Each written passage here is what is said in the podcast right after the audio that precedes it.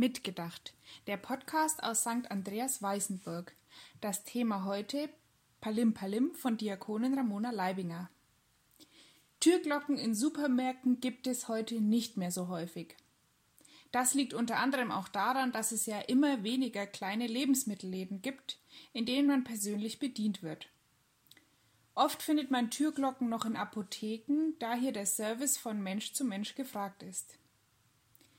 Beim Türglockenthema muss ich auch an die Tante-Emma-Läden denken. Das Palim-Palim beim Eintreten von Kundschaft gehörte dazu, sowie die urige Einrichtung. Palim-Palim kennen einige von Ihnen und euch sicher auch aus dem berühmten Sketch von und mit Dieter Hallervorden. Hier wollen sich zwei Gefangene von der Langeweile ablenken und imitieren einen Tante-Emma-Laden, bei dem sie das Palim-Palim der Türglocke nachmachen. Die Jüngeren kennen Palim Palim vermutlich als Pokémon.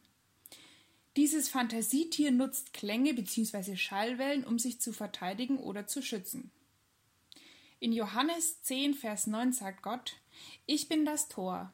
Wer durch mich hineingeht, wird gerettet werden. Wo er auch hinkommt, wird er grüne Weiden finden.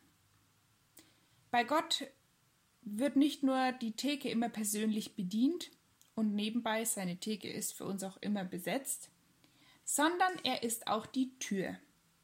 Eine Tür, hinter der uns sinnbildlich grüne Wiesen erwarten.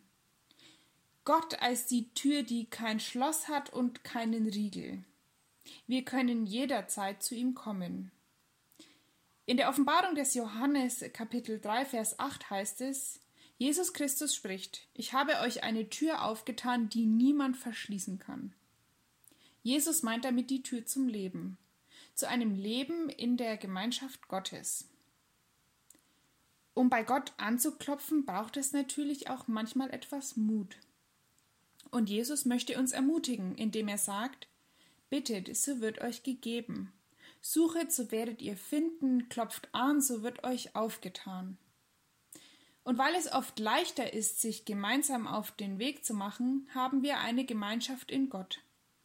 Eine Gemeinde, in der wir uns gegenseitig unterstützen und begleiten, da auch bei uns der Service in Anführungszeichen von Mensch zu Mensch gefragt ist.